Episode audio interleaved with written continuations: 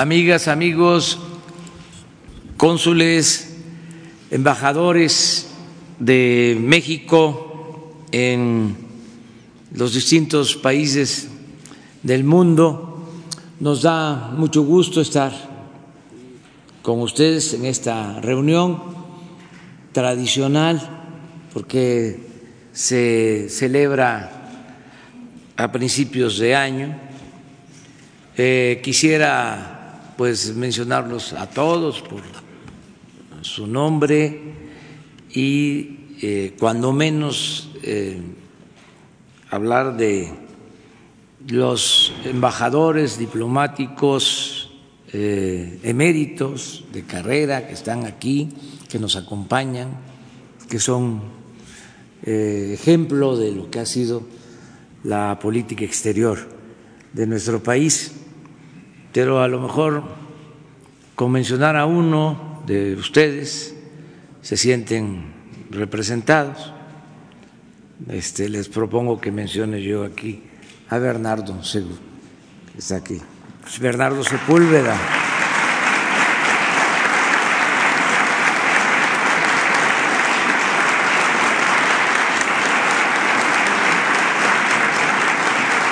maestro Bernardo Sepúlveda, que pues encarna la política diplomática de México, como otros destacados y distinguidos eh, diplomáticos. Estamos eh, muy optimistas porque en este primer año nos ha ido bien en general, sobre todo porque contamos con el apoyo, con el respaldo de los ciudadanos, como lo mencionó Marcelo Ebrard, eh, si estamos bien en política interior, es eh, muy probable, muy seguro que estaremos bien en política exterior. La mejor política exterior, se ha llegado a decir, es la política interior. Y estamos bien en el apoyo, el reconocimiento de los ciudadanos, porque se ha definido con mucha claridad cuál es eh, la nueva política que se aplica en el país. El propósito de desterrar la corrupción como un distintivo del nuevo gobierno, el no permitir la corrupción en el país. Eso eh, ha ayudado mucho a eh, demostrar que hay un cambio. Lamentablemente eh, había mucha corrupción tolerada en el país y se pensaba o se llegó a decir que la corrupción era parte de la cultura del pueblo de México. Algo absurdo, porque en nuestro pueblo hay una gran reserva de valores culturales, morales, espirituales. La corrupción no se da de abajo hacia arriba. La corrupción se permite, se fomenta de arriba hacia abajo. Si el gobernante del más alto nivel tiene un recto proceder y no permite la corrupción, ese ejemplo permea y ayuda en la moralización de la vida pública. Esto ha sido muy importante eh, y hemos acompañado esta política de cero corrupción con eh, algo que es complementario, el no permitir la impunidad. Las dos cosas. Eh, nos ha ayudado mucho porque el gobierno tiene autoridad moral. Y si se tiene autoridad moral, se tiene autoridad política. No solo eh, ayuda en nuestro país, ustedes que nos representan en el mundo seguramente ya están eh, notando, percibiendo que en este aspecto está cambiando la imagen de nuestro país en el mundo. Y esto es muy bueno. Y nos ayuda no solo por razones de índole moral, esta política también nos ayuda porque ahorramos y se liberan muchos fondos para el desarrollo. Cuando hay corrupción, eh, no alcanza el presupuesto. Cuando no hay corrupción, el presupuesto rinde. Y lo que estamos ahora demostrando es que sin corrupción y con un gobierno austero se pueden liberar fondos para el desarrollo. Y no hace falta aumentar impuestos ni eh, aumentar el precio de los energéticos, ni endeudar al país. Se puede financiar el desarrollo si no hay corrupción y si no hay lujos en el gobierno. Esto ha quedado de manifiesto.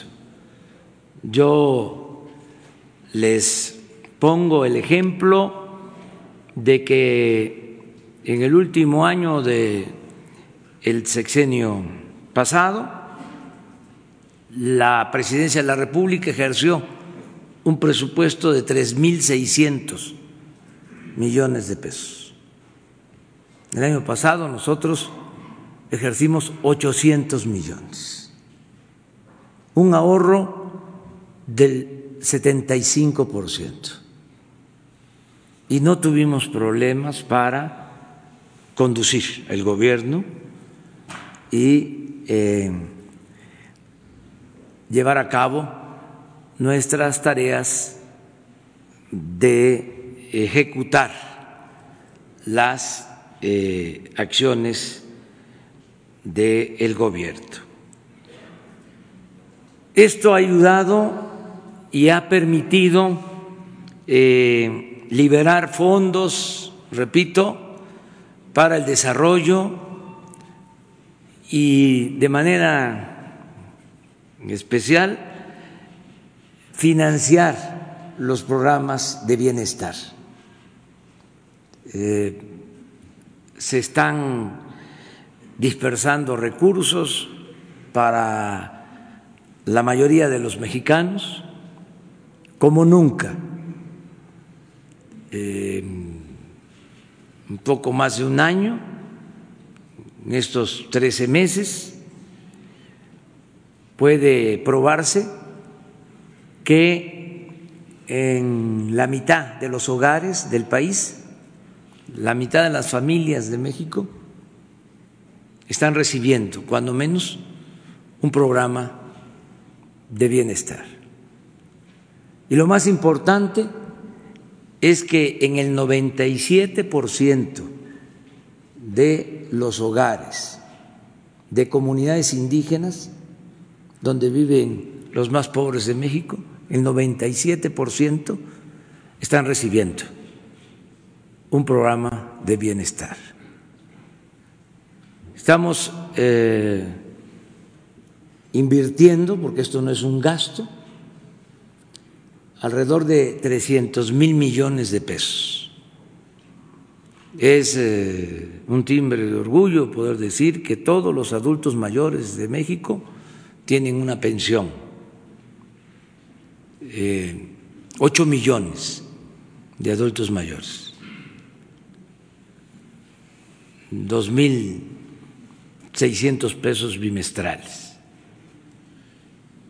Un millón de niñas y niños pobres con discapacidad reciben también una pensión de el mismo monto.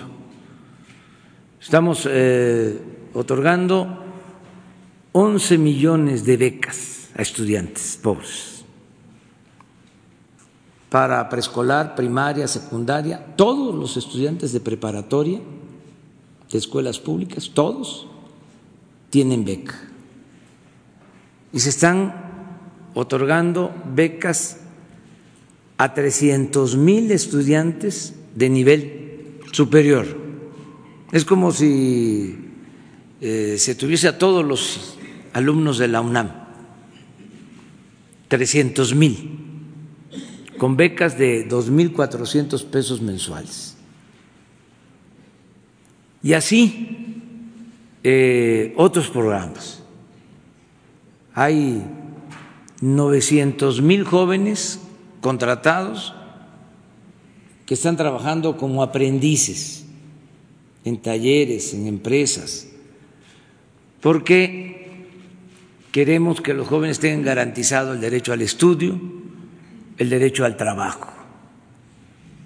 Anteriormente solo se les eh, llamaba ninis, se acuñó esa frase. Pero nunca se hizo nada por los jóvenes. Y en buena medida el problema de la inseguridad y de la violencia se debe al abandono de los jóvenes. Se produjo en el periodo neoliberal mucha desintegración de las familias, se abandonó a los jóvenes, se abandonó el campo, eh, enfrentamos el fenómeno migratorio, que es como una paradoja, porque se fueron muchos mexicanos en este periodo de el 83 a la fecha, en estos últimos 36 años, se fueron a buscarse la vida, sobre todo a Estados Unidos, eh, dejaron a sus familias, eh, se agravaron los problemas sociales, el abandono de las familias, la desintegración de las familias. Y ahora eh, los migrantes están enviando a sus familiares en el país este año alrededor de 36 mil millones de dólares. Esas remesas son la principal fuente de ingresos que tiene nuestro país. Por eso hablaba yo de esta paradoja. Aún con todo esto que aportan nuestros paisanos, que son como héroes vivientes, aún con esa aportación que significan las remesas, nosotros no queremos que se tengan que ir los mexicanos por necesidad a buscarse la vida a Estados Unidos. Queremos que el mexicano eh, pueda trabajar y ser feliz donde nació, donde están sus familiares, donde están sus costumbres, sus culturas. Por eso estamos invirtiendo en el campo, eh, impulsando la creación de empleos. Hay un programa que es extraordinario, consiste en sembrar árboles frutales, maderables, se llama el programa Sembrando Vida. Yo siempre he sostenido que el campo es eh, la fábrica más importante del país, porque tenemos todo, tenemos las tierras, hay agua, tenemos la experiencia que viene de lejos, de siglos, en el cultivo de la tierra. Entonces, estamos regresando al campo y este programa consiste en darle trabajo a ejidatarios, pequeños propietarios, comuneros, y se les da un apoyo, un jornal para que cultiven su tierra. El año pasado se avanzó en 500 mil hectáreas y se le dio trabajo, no temporal, sino permanente, a 220 mil sembradores.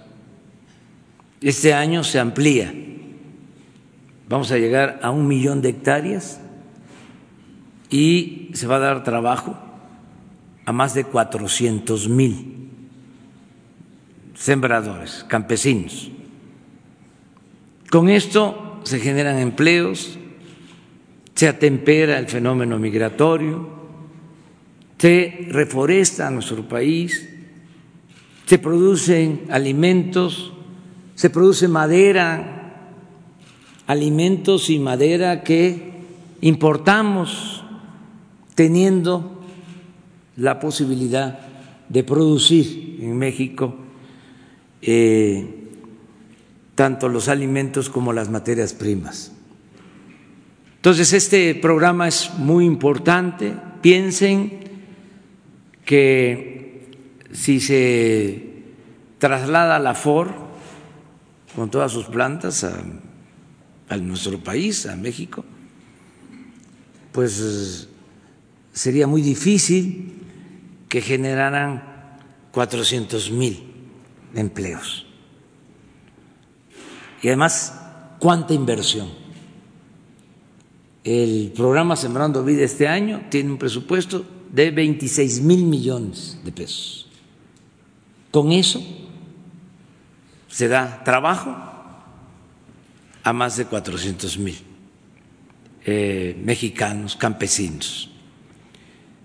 Estos programas eh, son también eh, bien recibidos por la gente porque nos van a ir ayudando a enfrentar el grave problema de la inseguridad y de la violencia.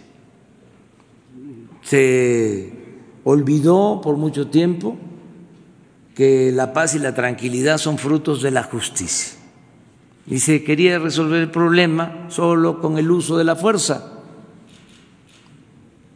No se puede enfrentar la violencia con la violencia.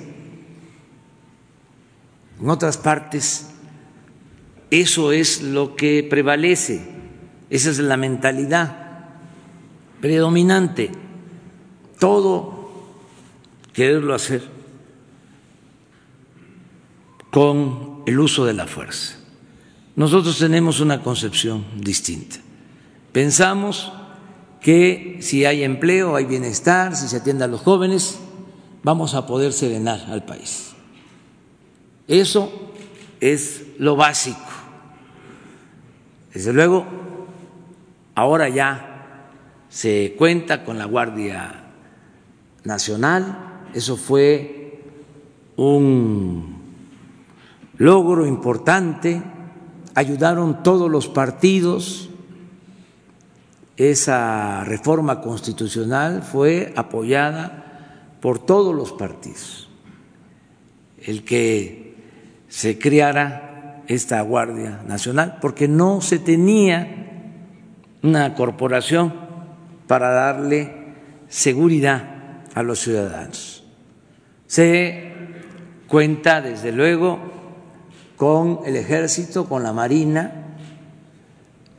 pero no podían estas instituciones eh, atender el problema de la inseguridad y de la violencia. Estaban constitucionalmente impedidas estas instituciones para ayudar en tareas de seguridad pública. Se contaba con la Policía Federal.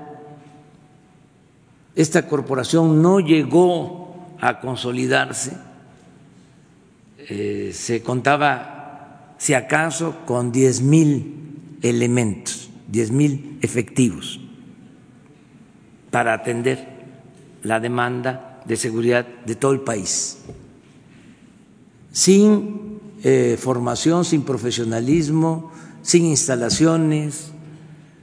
Ahora ya la Guardia Nacional tiene 70 mil elementos y está ya desplegada en 150 coordinaciones territoriales y va a llegar a tener 140 mil elementos y se va a desplegar en 260 coordinaciones territoriales. Y eh, se está actuando con mucha responsabilidad, de manera estricta, para que todos los elementos de la Guardia Nacional tengan eh, la preparación suficiente y que al mismo tiempo se respeten los derechos humanos, que haya un uso adecuado, correcto, del uso de la fuerza.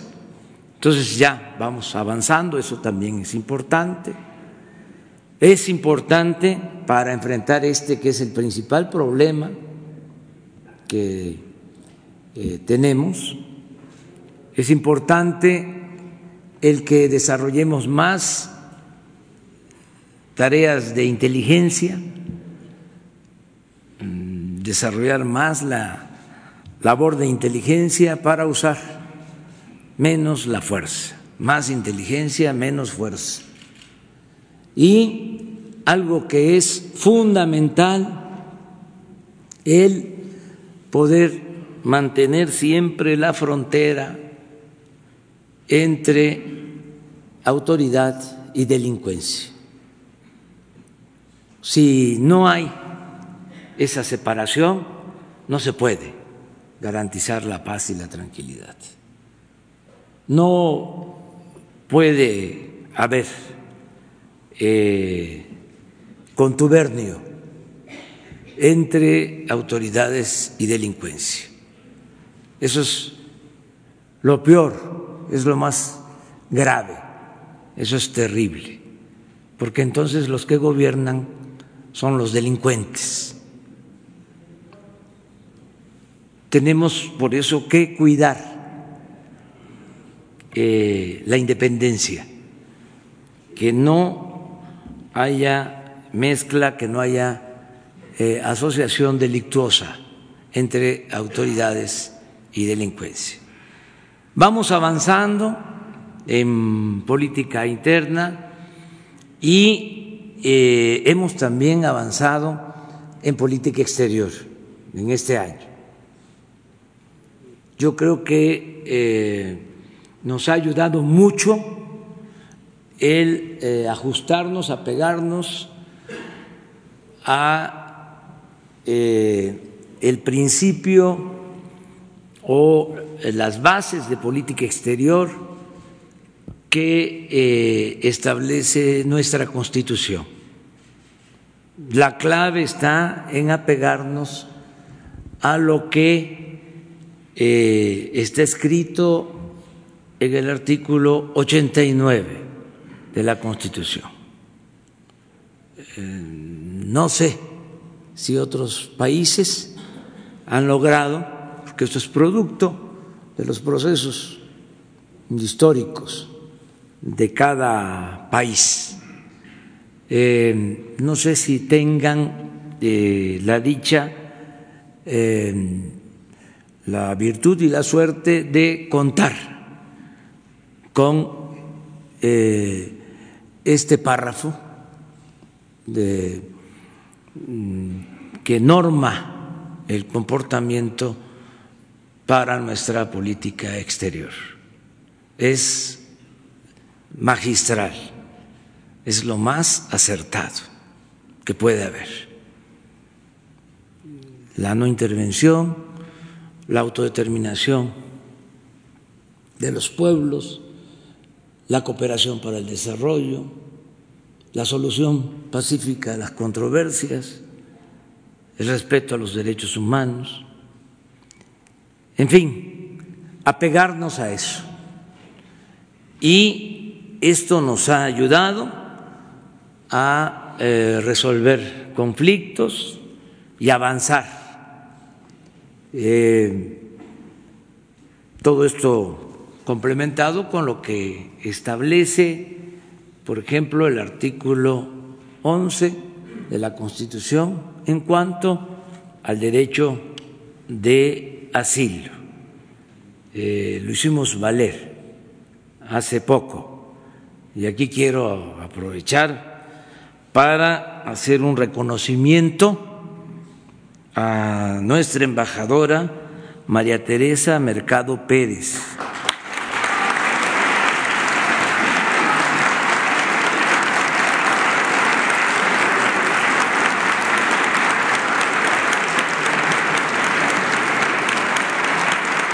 nuestra embajadora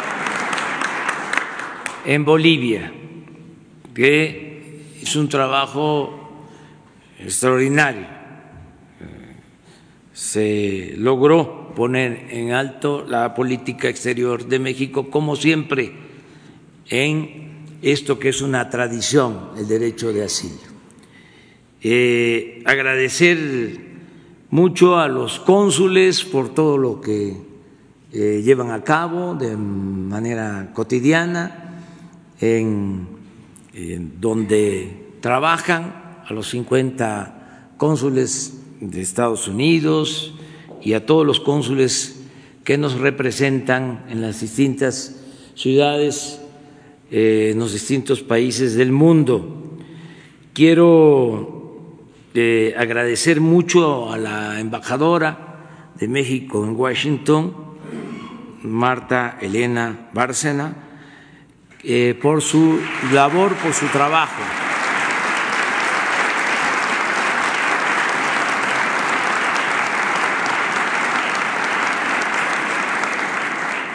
Sí saben que la relación con eh, Estados Unidos históricamente ha sido difícil, compleja y eh, hemos tenido eh, ahora la fortuna de eh, mantener una muy buena relación con el gobierno de Estados Unidos. Esto ha sido posible por el trabajo que se ha hecho, por el trabajo de un grupo de diplomáticos se logró, por ejemplo, con Estados Unidos lo de eh, la aprobación del tratado. Eh, y aquí quiero hacer el reconocimiento a Jesús Seade, que ayudó mucho en este acuerdo.